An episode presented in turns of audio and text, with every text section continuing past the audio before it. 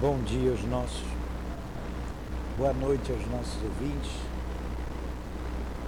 Estamos começando a nossa noite, às né, 6 horas e 1 minuto, e vamos estudar o livro Dramas da Obsessão da nossa irmã Ivone.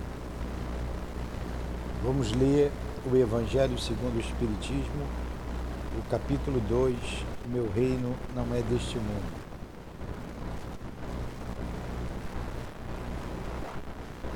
O Espiritismo amplia o pensamento, é o item 7. Ele abre novos horizontes e, em lugar dessa visão estreita e mesquinha que o concentra na vida presente, que faz do instante que se passa sobre a terra a única e frágil base do, do futuro eterno. O Espiritismo mostra que essa vida é apenas um elo no conjunto harmonioso e grandioso da obra do Criador.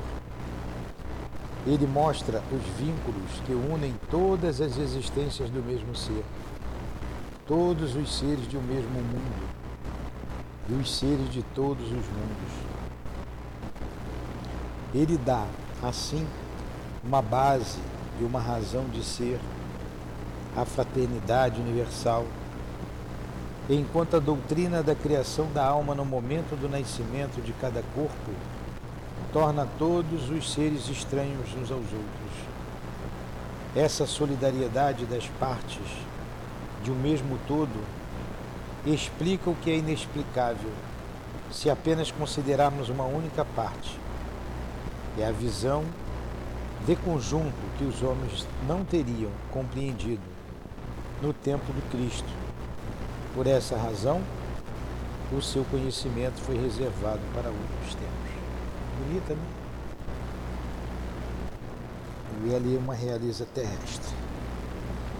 Que Jesus nos abençoe na noite de estudos, permita que nossos benfeitores nos inspire, o Altivo, a Dona Ivone, o Dr. Bezerra, responsáveis por esta obra, que iremos estudar, em nome desses irmãos, em nome de Leon Denis, de Allan Kardec, da direção espiritual do CIAP, em nome do amor, do nosso amor, do teu amor, Senhor, mas acima de tudo do amor de Deus, nosso Pai, é que damos por iniciados os estudos da noite de hoje. Que assim seja. Então vamos lá. Nós estamos estudando a parte em que eh, começa a desvendar quem são esses espíritos. E está falando aqui do Frei Idelbrando, lembra? Que era o que desencarnou com um tiro na cabeça. Então está contando como aconteceu toda a trama. Era um grupo de padres que estava se infiltrando eh, na casa do, do judeu, né, do nosso irmão. O nome dele era. O nome do padre principal era Frei Delbrando, o inquisidor. O outro, pa, o outro padre era o Cosme de Mirandera. O outro Fausto, que veio todo mundo na mesma família. E vocês vão entender. É, e o nosso irmão que sofreu em sua família era o doutor Timóteo com seus filhos. Sua esposa já havia desencarnado por causa de uma pressão que a igreja fez ficou então os três filhos e a sobrinha. Então vamos lá. Frei Idelbrando de Azambuja foi em princípio deste século, em princípios deste século, qual foi o século? Eu acho que foi século 17, 1600 e pouco. Não, século 16, 1500 e pouco, lá em Portugal, no auge da Inquisição ele colocou aqui, foi século 16, sim. Ó, tá aqui, ó, pelos meados, meados do século XVI, já a Inquisição, eu estou lendo o capítulo 2, em Portugal estava definitivamente estabelecida. Então vocês vejam, a Inquisição ela foi muito dura, principalmente em Portugal e Espanha, mas se espalhou pela França e Itália também. De, de século XVI para cá foram 400 anos, ó, 400 anos. E o espírito estava na cabeça dele como se, tinha, se tivesse sido ontem. Lembra quando ele foi levado para o centro espírita? Ele andava e via que ele via as ruas de Lisboa, estava tudo na cabeça dele. As ruas de Lisboa, do mesmo jeito que era no século XVI. 400 anos se passaram e para ele não era nada. Ele queria se vingar. Mas vamos. É. É. é. Foi engraçado quando ele disse: Ué, o espírito até falou rindo, mas esse portãozinho que protege esse lugar aí? Aí ele responde, né? O teu era um portão grande, foi arrebentado por um homem, isso aqui ninguém entra. Então vamos lá. Frei Delbrando de Azambuja foi, em princípios deste século, aquele infeliz Leonel, reencarnado, aquele jogador incrédulo e suicida cujo drama íntimo obrigava a nós outros, espíritos assistentes, médiums e espíritos cooperadores ao trabalho de que damos notícias ao leitor. Então, Frei Delbrando é o mesmo é Leonel, né? o pobre Leonel da família miserável de dez filhos que se suicidou com um tiro na cabeça. Então, quem está contando essa história aqui é o guia dele, é o anjo da guarda dele. Lembra? Tinha cinco maneiras deles a saberem a história: fazer regredir a memória dele, fazer regredir a memória da menina que estava bem, estudar no mundo espiritual, porque fica, na, na, fica tudo gravado no, no, no, no lugar, a nossa trajetória, o nosso histórico de vida, está gravado isso no éter. Então, quem foi você lá em 1022? O que, que você fez? Onde é que você estava? Então, tem que ter técnicos que vão lá e você, tudo que você fez, tudo que você pensou. E tinha maneira de falar com o anjo da guarda. Ele preferiu essa maneira, conversar com o anjo da guarda do Leonel. Ele está contando aqui. Então, ele está dizendo aqui, ó. É, notícias ao leitor nestas singelas páginas e Fausto e Cosme de Mirandela dois dos seus filhos, que foram quase suicidas, salvos a tempo da odiosa tentação. Então, Cosme Mirandela também eram padres assistentes de Frei Delbrando e veio como filho de Frei Delbrando. Olha, todo mundo, né? No entanto, o que era bem certo é que nem Timóteo confiava em Idelbrando e seus sequazes, nem Idelbrando e seus sequazes estimavam Timóteo e família, e ainda menos acreditavam na sua conversão à fé católica. Olha que coisa, só porque o cara não professava a fé dele. É uma religião, como disse lá o nosso irmão naquela palestra, tribal. O Haroldo Dutra Dias, que eu coloquei aqui para a gente ver, no estudo do Livro dos Espíritos, terça-feira, você podia vir, que o estudo é bom. O estudo é muito bom. Muita gente aqui, fica bastante gente. E é, dá para discutir bem. É, então, ele, ele colocou as religiões como religiões tribais. Quer dizer, só, é, só vai ser salvo quem pensa como eu. O teu poder aquisitivo é importante, a cor da pele é importante, não é assim? A língua que você fala é importante. E você acaba sendo sectário por isso tudo. Que é assim, é ou não é? É isso mesmo.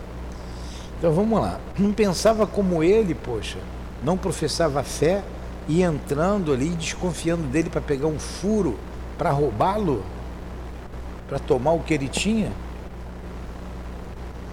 Ambos intimamente nutriam um pelo outro desconfiança inquietadora, sentimento hostil de antipatia pessoal perigosa, que a um observador levaria a compreender que não tardaria muito que tal mal-estar oculto explodisse em desajustes irremediáveis, arrastando uma daquelas perseguições individuais ilógicas, absurdas, incompreensíveis com que os séculos inquisitoriais afrontaram a posteridade.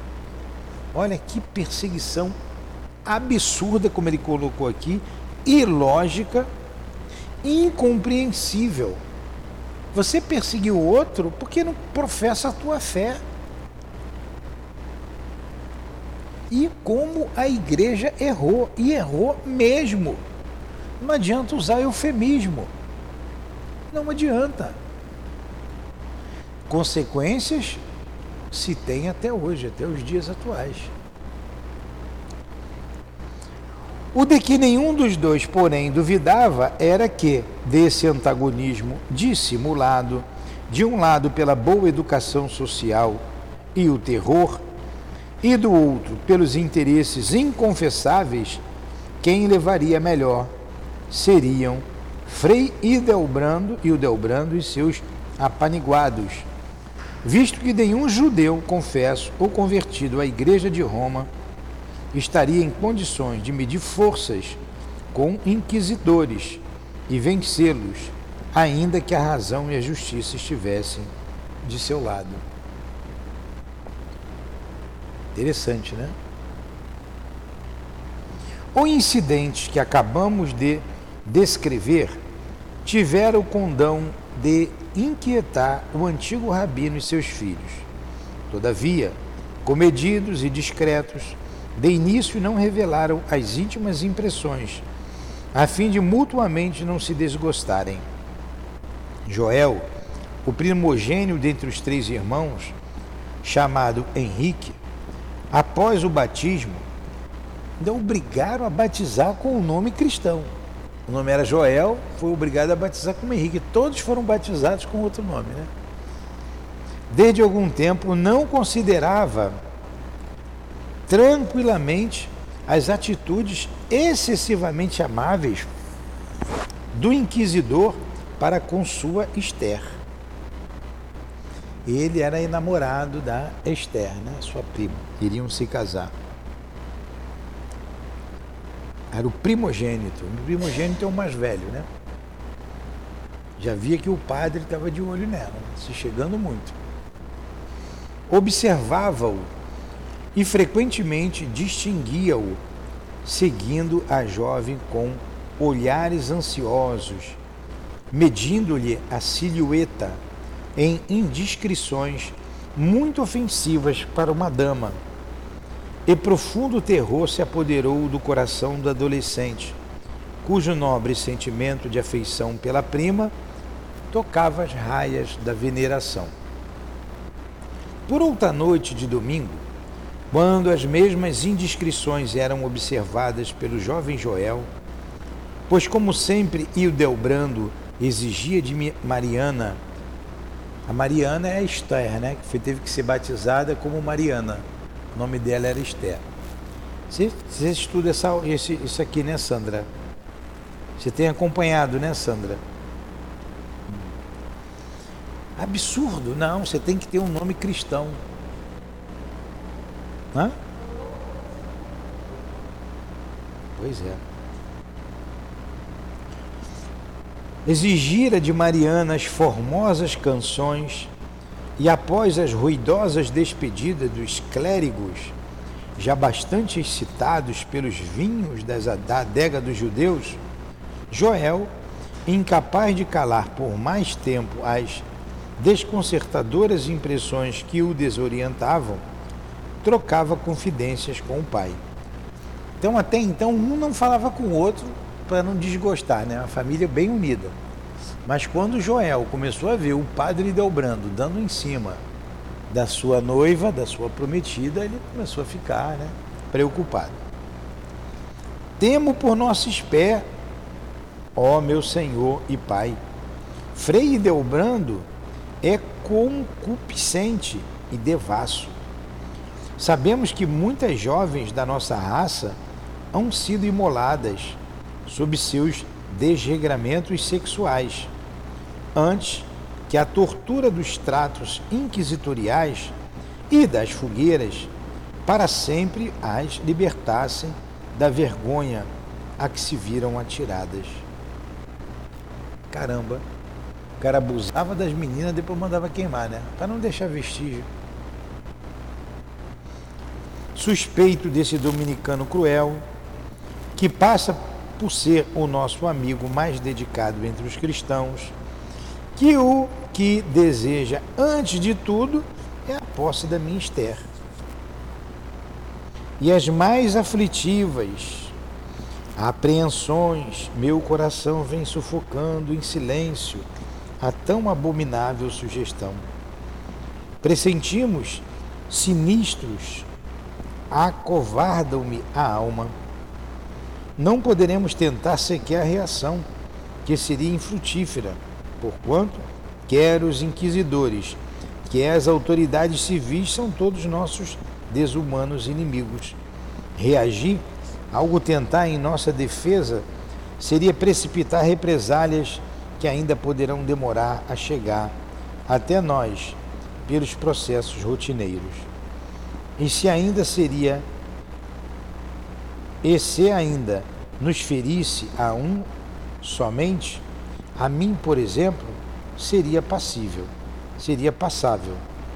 Mas os desalmados estendem a crueldade ao máximo do inconcebível, atingindo primeiro ao inocente, a quem amamos e que nos ama, para mais ferazmente nos vilipendiar e torturar, tal como fizeram a nossa mãe e avós. Olha, menino, eles fizeram isso com a mãe e a mãe acabou morrendo. E aí o pai fala com ele: Cala-te, meu filho, por quem és? Não reavives feridas que precisarão cicatrizar. Que fazer, pois, ó meu Senhor e Pai, em defesa de Esther, em nossa própria defesa?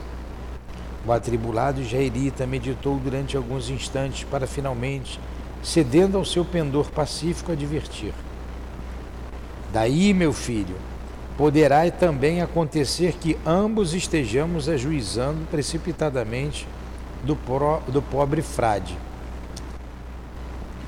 o qual, a bem da verdade, deveremos declarar deveremos declarar, vem testemunhando, boa consideração a todos nós. Agora você vê, ele se infiltrava na casa do, do, do do Timóteo, da família dele, bebia o vinho até ficar doidão, comia da melhor comida, ouvia da melhor música, ficava de olho na menina e estava procurando um ensejo, porque não confiava nele, para poder prendê-lo. Isso vai acontecer. Agora vocês vejam, tudo isso em nome de Deus, tudo isso em nome de Jesus e nas torturas, nos bastidores, das, na, na, nos, nos porões das igrejas, fazendo a oração do Pai Nosso. Quantos descrentes essa igreja fez? Fala, Conceição.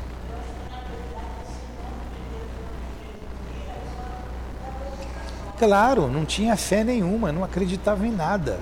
Que da boca para fora. Quantos fazem isso hoje, o, o, seus amigos lá? Quantos? Ainda fazem isso hoje. Só não manda para fogueira, mas tira o dinheiro todinho do fiel. Né? Tem fiéis aí que doam apartamento, carro, tudo. Não sei se doa a mulher e os filhos, eu não sei não, mas bens materiais. Mas que tem uma, uma azaração danada, isso tem. É ou não é? Por isso a gente tem que ter cuidado aqui, porque aqui vem gente da igreja, nós somos egressos da igreja, somos egressos da escravidão, somos, somos padres, fomos pastores, fomos inquisidores, fomos guerreiros, estamos aqui, todo mundo. Né? Então temos que fazer tudo com muito cuidado, não eclodir o homem velho dentro de nós.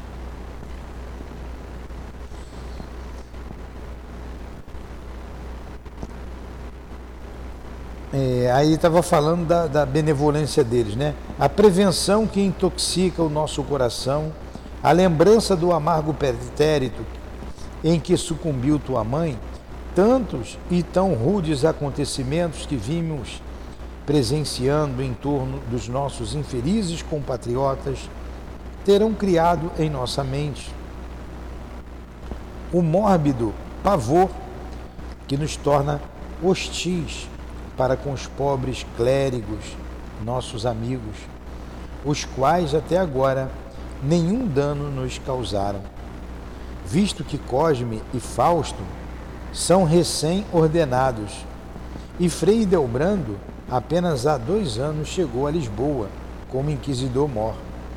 Tenhamos antes paciência e confiamos nos poderes do Santo dos Santos.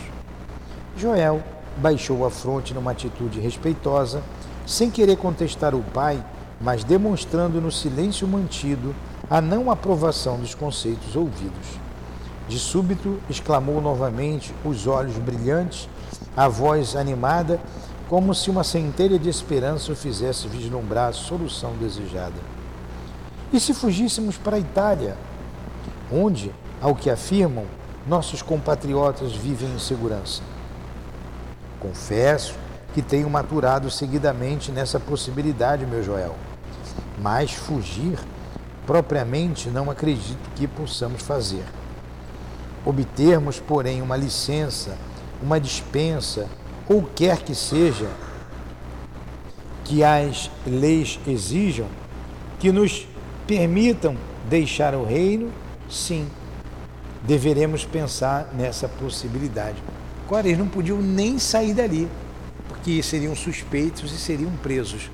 Como vai acontecer? Vai chegar um momento que eles vão ter que sair e vão prendê-los. Que coisa, hein? Tudo em nome do nosso Senhor, do Senhor Jesus.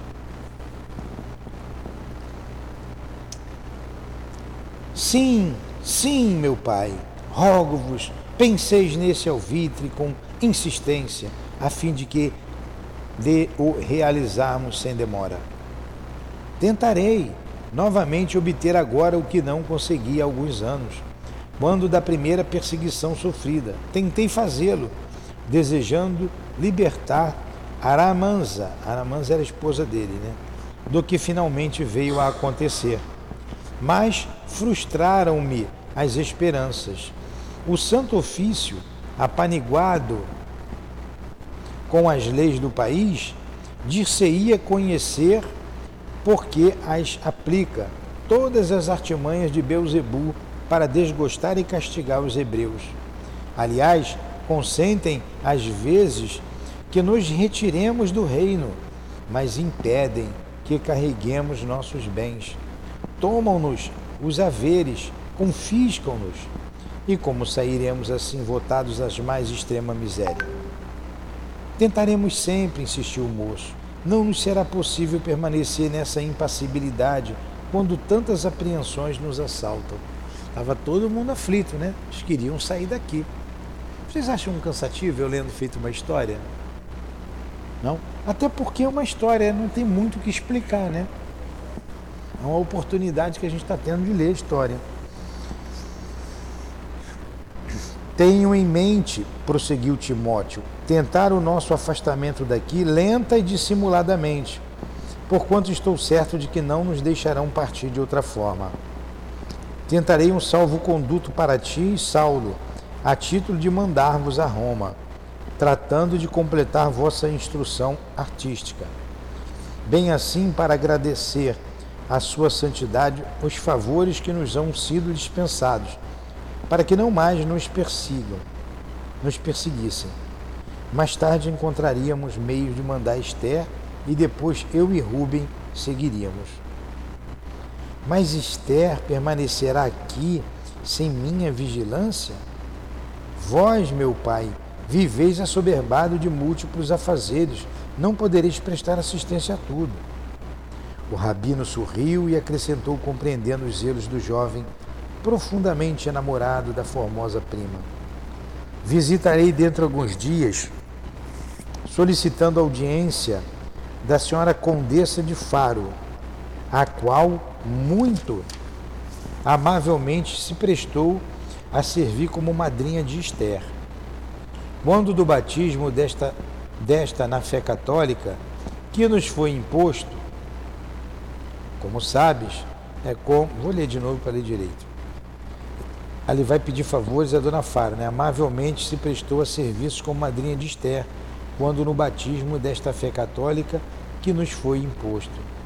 Como sabes, não há ela desprezada ocasião de proteger a afilhada, favorecendo até mesmo a sua educação entre as freiras de São Domingos, interessando-se vivamente por tudo quanto lhe diz respeito narrar-lhe-ei confidencialmente nossos terrores e observações e suplicarei sua proteção ainda uma vez para a filhada, a qual permanecerá em sua companhia até que seja possível retirá-la para Portugal. Olha, vai contar tudo para a moça, não deveria, né? Mas vai contar confiando nela para deixar a menina lá. Vamos ver no que isso vai dar. A condessa é pessoa considerada entre a nobreza até entre a realeza. Esther necessariamente estará defendida pela sua respeitabilidade. Não creio que tão ilustre como respeitável dama se furte a assistir àquela por quem se tornou responsável perante Deus, segundo rezam as leis da sua própria crença religiosa numa emergência crítica.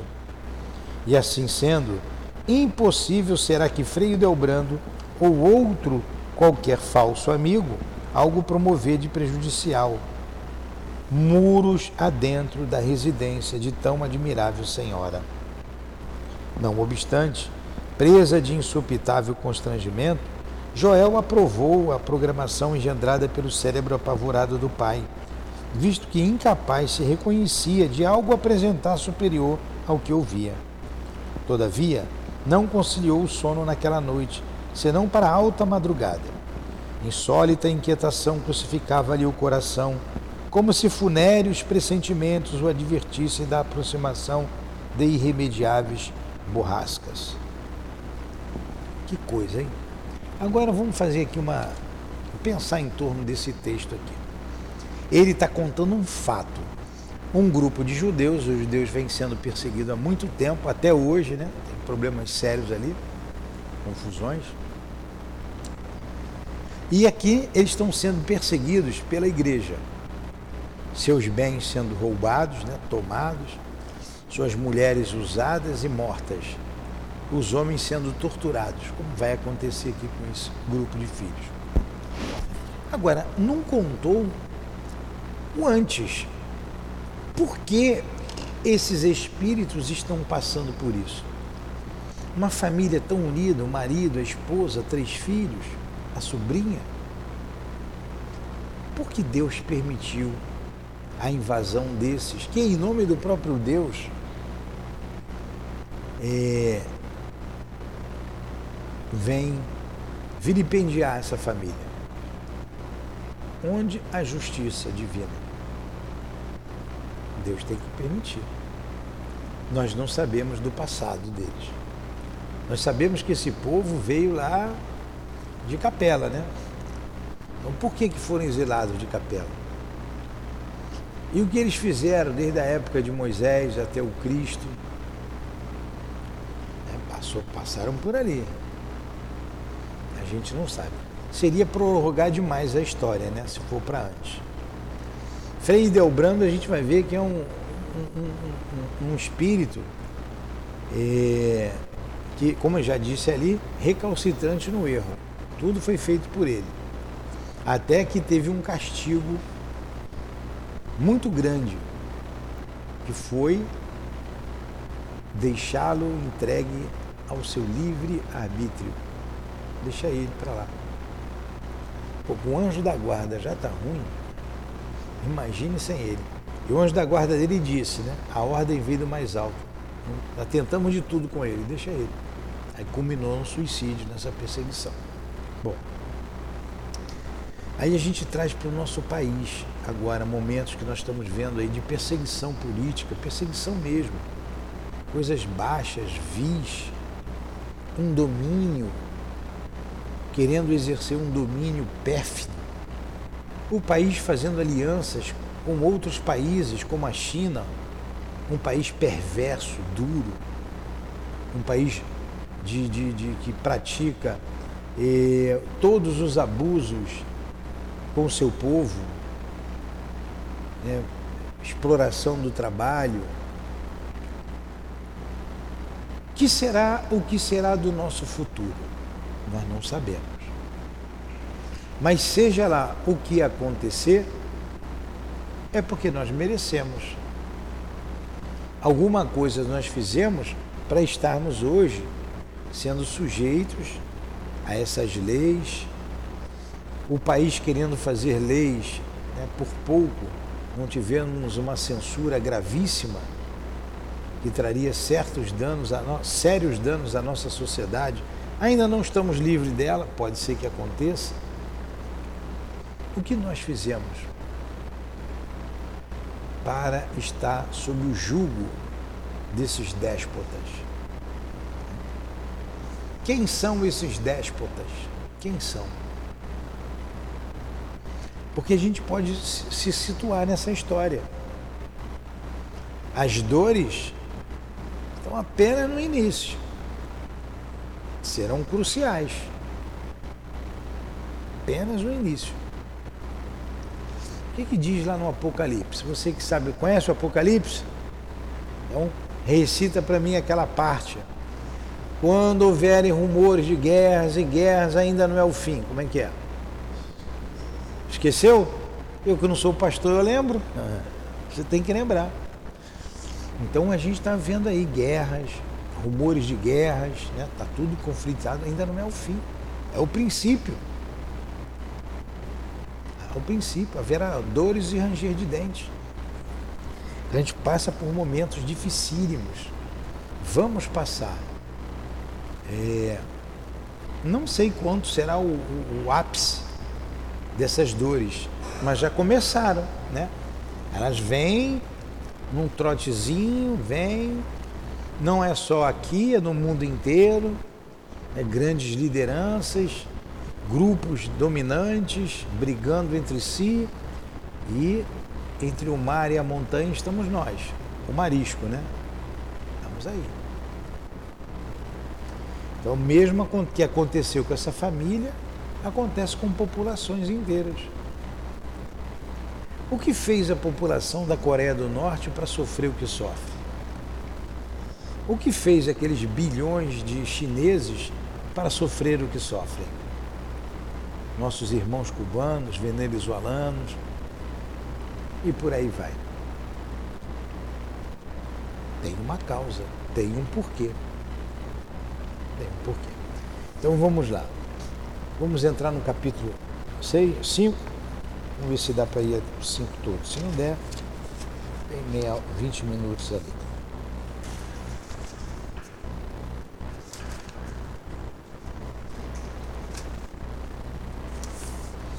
Vamos lá.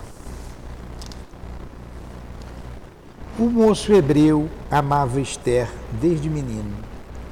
Quando a orfandade tornando-os desditosos, unira a sua infância para solidificar um elevado sentimento de amor que resistiria à desesperação de todas as dores advindas da perseguição religiosas, religiosa das impossibilidades e da ausência, desafiando os séculos para se firmar como virtude imortal, que os seguiria a todas as demais conquistas morais indispensáveis ao progresso pessoal. Para ele, Esther seria o bem supremo da vida, sua mais doce esperança de felicidade, sua ardente fé no porvir e mais sagrada e santa aspiração pelo bem de quem não vacilaria em imolar a própria felicidade e até a vida. Um gesto afetuoso que ela lhe dirigisse, um olhar mais acariciador, um sorriso porventura ainda mais terno que os costumeiros eram dádivas preciosas e inesquecíveis que ele gostava de recordar em noites de insônia, quando as ânsias do amor inquietavam a sua alma, impelindo-a aos mais lindos sonhos que pudessem florescer num coração de vinte anos. Então festejava em doces poemas as graciosas atitudes que tão bem calavam em seu espírito, e já no dia seguinte, enternecido e tímido, oferecia-nos a jovem prometida, depois de trasladá-los para grandes páginas de legítimos pergaminhos, habilmente ornamentadas de caprichosos desenhos e arabescos, então muito usados litera para a literatura, acompanhados sempre das mais belas rosas existentes pelos quintais e jardins da melancólica mansão. Se, todavia, a sós consigo se permitia devaneios tão ardentes, junto da linda jovem, portava-se acanhadamente, tal o adolescente incapaz de um monossílabo ante a senhora inspiradora dos seus primeiros arrebatamentos. Preferia antes ouvi-la cantar para admirar em silêncio as suas feições delicadas, como se contemplasse efetivamente a própria encarnação da felicidade. Jamais se atrevera a beijar-lhe sequer a ponta dos dedos ou os anéis dos cabelos, porque em sua presença sentia-se réprobo pelo simples fato de ser homem e considerada um anjo, considerá-la um anjo, o bom gênio de todos os aboabes. Aboabes era a família, né? Causa única da felicidade íntima e do íntimo encantamento que balsamizava as apreensões da velha mansão judaica. Então ele ficava embevecido pela menina. Ele era apaixonado por ela uma, uma, uma, um amor platônico, né? um jovem enamorado, encantado pela sua bela prometida.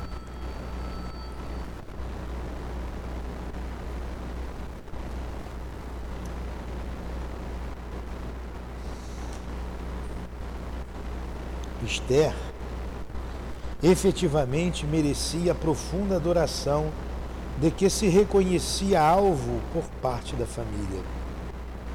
Residindo na companhia do tio desde os seis anos de idade, fora bem verdade que desde a mesma época a todos se impusera pela superioridade moral de que era portadora. Desde então fora como que mãe desvelada, acalentando o pequeno Rubem, órfão de mãe aos seis meses, divertindo Joel e Saulo com as belas canções que já sabia entoar, ou fazendo rir o tio com suas graças de criança amável e inteligente.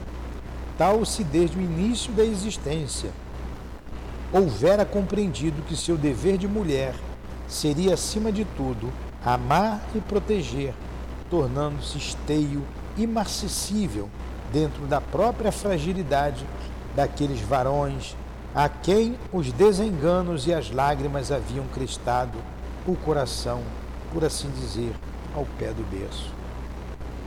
Entremente, Esther era cristã convicta, sem que a família o suspeitasse, sincera e enternecidamente amando aquele doce Rabone, que morrera supliciado numa cruz entre dois infelizes desajustados do bem.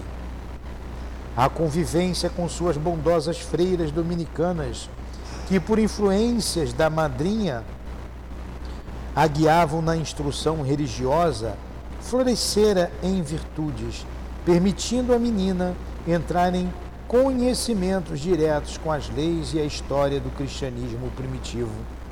Ela compreendeu e assimilou tão bem a redentora doutrina do Messias que fácil fora ao seu coração raciocinar que a Inquisição era uma criação humana, inspirada na ambição e nas paixões pessoais, a antítese daquilo que ela diariamente compreendia e admirava mais.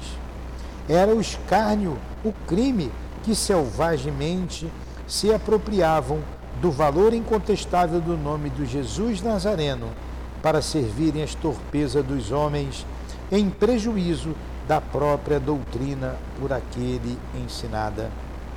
Tal segredo, porém, era absolutamente seu e ela o guardava cuidadosamente no recesso de sua alma angelical, que somente com o próprio Jesus se confidenciava durante as orações da noite, quando então descerrava o coração para que apenas ele contemplasse os seus verdadeiros sentimentos, dele recebendo então suaves eflúvios de ânimos de ânimo e esperanças.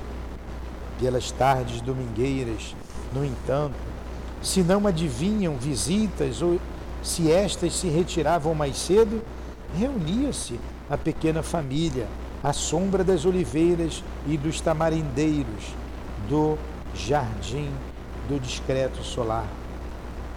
Eternamente harmonizados por um vivo afeto, os jovens irmãos e sua prima conversavam e riam ou ouviam Timóteo narrar as arrebatadoras aventuras do povo de Israel.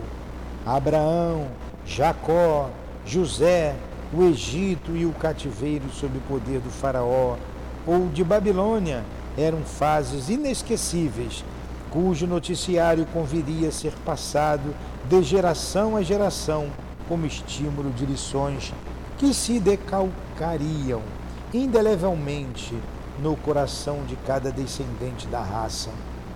Depois era o decálogo, imarcessível legislação de caráter divino obtido pelo grande Moisés, o maior vulto da raça e seu maior profeta, em colóquios sublimes com as potências celestes no alto da montanha sagrada do Sinai. E eram a vida e as pregações dos seus amados profetas e sábios. Eram Davi, o rei poeta e bem-amado de vida fértil e tumultuosa, seus amores, suas vitórias nas guerras. Salomão, o rei sábio e inigualável, que prendera Israel com o templo, que prendara Israel com o templo sagrado, que tantas honras e consolações espargira durante séculos sobre as dores sem fim do povo eleito. E o heroísmo e as grandes virtudes daquelas mulheres de Israel sempre submissas ao dever, sempre lindas e admiráveis nos relatórios do eloquente rabino, tais como a própria Esther, que ali estava e ouvia embevecida. Explicava-lhes em seguida as Escrituras ou o ensino dos profetas, dando-lhes ainda a lei com o conhecimento do Talmud, o livro venerado que os mais devotados preferiam ler ajoelhados. Revelava-lhes a Torá e suas recomendações, seguida de um desfile majestoso da filosofia do povo hebreu, sofredor, perseguido sempre através dos milênios, mas também sempre invencível e fiel às tradições dos seus remotos ancestrais. Então, Entusiasmo especial se apoderava do rabino e o vigor da oratória elevava-se a cada novo lance na sua época exposição, purpureando-lhe as faces e alterando-lhe a voz, como nos antigos tempos da cátedra em sua sinagoga. Interessante, né? A conversa do rabino falando do seu povo, das suas tradições, do Antigo Testamento para a família. Extasiados, os jovens ouviam em silêncio, mais intimamente, orgulhosos por descenderem dessa raça heróica e tão altamente prendada pelas simpatias do sempiterno, considerando-se com efeito superiores em valor moral a todas as demais raças da terra. É o orgulho, né? E quando a voz entusiasta de Timóteo estacava e seus olhos se inundavam de comovidas lágrimas de veneração à sua raça, Esther aproximava-se, tomava cítara dolente e cantava docemente salmos do rei poeta, aquele inesquecível e vitorioso Davi, encerrando com selos de ouro tão formosos serões domésticos, à sombra dos arvoredos do jardim. Vamos parar por aqui. Semana que vem a gente continua essa bela história. Tá bom?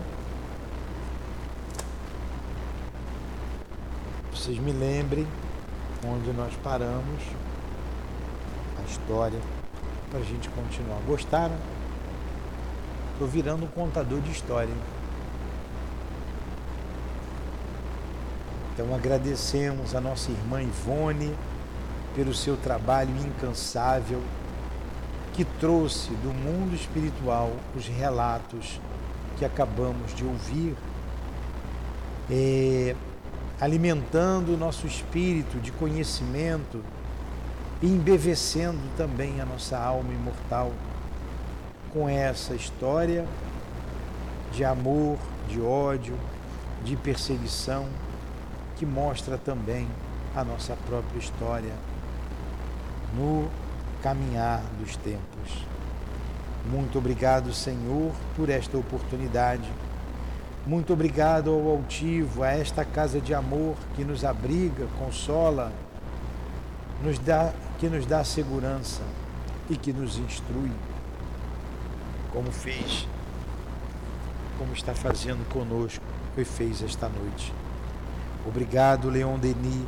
Obrigado, Allan Kardec em nome desses espíritos guias, guias da nossa casa, em nome do amor, em nome do nosso amor, Lourdinha, do amor que vibra nesta casa de amor, em nome de Jesus de Nazaré e de Deus, nosso Pai, acima de tudo, é que damos por encerrados os estudos da noite de hoje.